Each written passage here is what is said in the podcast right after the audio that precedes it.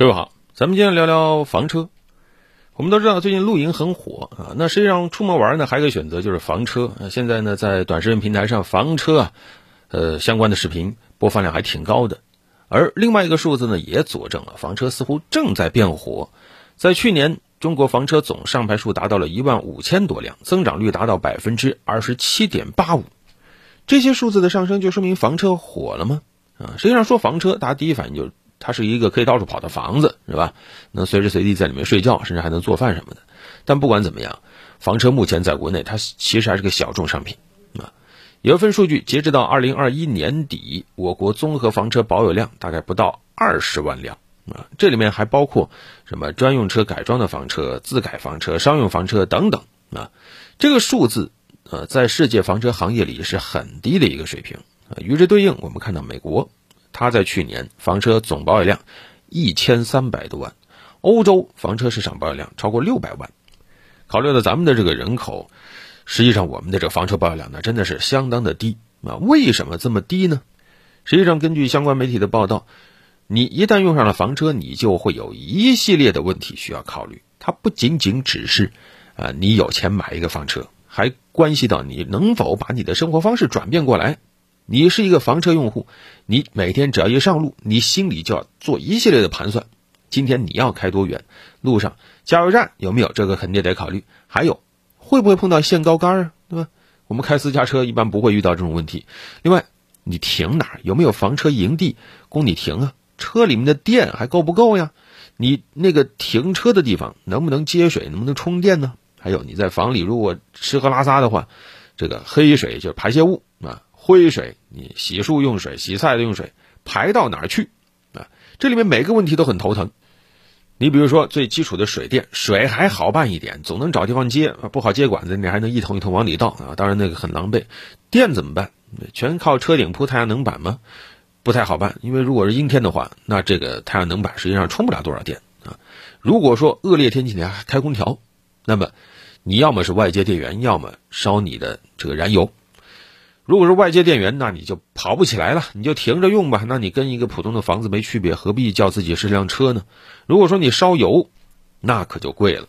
所以怎么去拟定你这一天的行程，从哪儿到哪儿去，哪儿解决这些基本问题？你一旦开上房车，每天要考虑这些问题啊。所以也难怪啊，有媒体观察现在的一些成熟的房车群里，会发现里主力人群是什么？是退休的，而且是高净值人群。说白了就是。呃，条件相当不错的啊，大爷大妈们，一方面是有点钱，有钱还不是最关键，最关键是比较有闲啊。就是哪怕他开上房车，他遇到很多你觉得很头疼的问题，什么装电池啊、修东西啊、去解决水啊、电呢，人家不烦，不着急上班，他觉得这都是对他退休生活的一种调剂。但是你如果是上班族呢，这每一个问题碰到了，你都会很头疼。另外呢，房车就是门槛啊。不说这个价格吧，价格其实现在的房车啊，价格比以前是便宜多了啊。最便宜的大概你比如说这个拖挂式的，可能十万多也有啊。稍微靠谱一点的二三十万啊。如果是自行式房车呢，目前国内便宜的也有二十万出头的啊。稍微好一点的四六十万也有啊，上不封顶啊。这个价格反正风险由人，但是问题在于政策呢啊。此前你像这个，你要是拖挂房车啊，一来你没这个水平啊。二来呢，政策也不明朗。当然，现在政策明朗了。四月一号开始，新的这个机动车驾驶证申领和使用规定里加了一个叫 C 六驾照的这样一个增持规定。哎，也就是说，你拿这个驾照，你就可以合法的哎，然后你也有技术去开着这个拖挂式的房车出去玩了啊。但你要拖挂别的也行了啊。但是呢，这个驾照考一下也不便宜，大千块钱哦。整体算下来，其实这个拖挂式也不比自行式便宜多少啊。然后，就算你这些问题也解决了，后续的还有问题就是停车。去哪儿停？房车出门，尤其是远行的话，每到一个地方都需要有专门的房车营地。为什么不能随便找一个停车场呢？关键问题就是补水充电啊！甚至有业内人士说了，某种程度上，房车营地这样一个好像不起眼的下游行业，它对于房车产业来说，比上游的零部件厂商作用还要更大。房车这个生意，这个产业未来做不做得好，得看停不停得好，而不是看房车做不做得好。但是尴尬就尴尬在这儿，啊，根据记者的探访，目前国内相当多的房车营地都处于亏损或者是倒闭的边缘，就过得还比较惨淡啊。为什么呢？因为目前绝大部分房车用户，他出门以后，他觉得我开个房车实际上是把家搬出去了。我既然把家搬出去了，那么我的消费习惯实际上是不喜欢在家外再花很多钱的。不是说我花不起这钱，我觉得没有必要，对吧？我吃喝拉撒都可以在我的车里解决的话，我干嘛还要多花一笔钱呢？我吃喝拉撒都在车里解决，才能体现我这个房车的价值嘛？那这个尴尬就在于，那么房车营地除了收一点点停车费以外，其他的就没有办法从房车车主那再挣钱了啊！你比如说，你想在房车营地搞点什么住宿餐饮，人家开房车来的，干嘛要在你这儿吃住呢？不愿意花这个钱。如果再搞点活动，收点什么增值服务等等，愿意花钱的人也不多啊。所以这也是目前一个尴尬。很多房车使用者就是出门。我车钱我愿意花，但是你让我花比较贵的这种营地钱、停车钱，我真不愿意。可偏偏对于房车营地来说，目前来看配套成本很高啊，平整场地啊，还有接水、接电等等，越是远离城市的地方，这些成本就越高。但是这么高的成本，你仅仅让我当一个营地收个停车费，太不划算了。相比之下，我有这个精力，我不如直接把这个地块拿来做餐饮或者运营酒店，那挣钱岂不直接的多吗？然后这就会带来一个问题，因为营地它的服务做不到位，很多营地也关了，那又会导致房车车主出门也不好找地方停车、接水、充电，于是又带来一系列这种不规范的现象。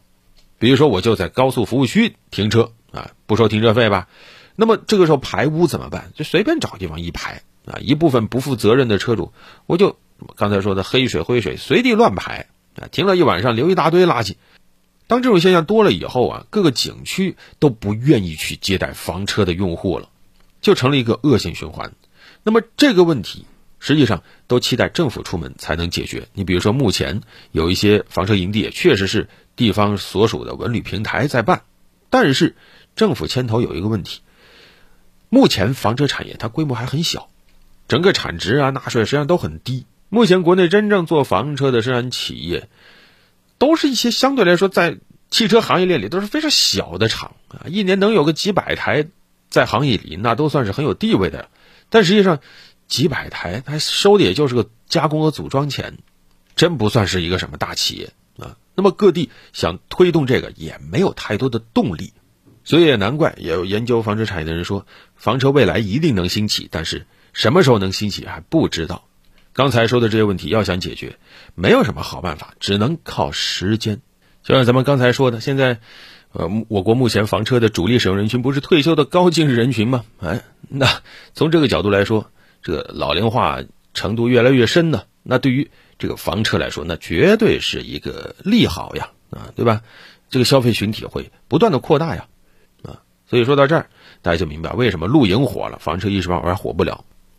那对于一些已经起了热情想买房车的朋友，有这么一句建议，就是说不要一上头就赶紧去买，就算有钱也别这样。车本身不是问题，开也不是什么大问题，最关键的是，你要为了它改变你的生活方式，你改不改得了？别冲动，不妨先租一下，你受不受得了？解决不解决的好，到时候再来决定。好了，本期就聊这么多。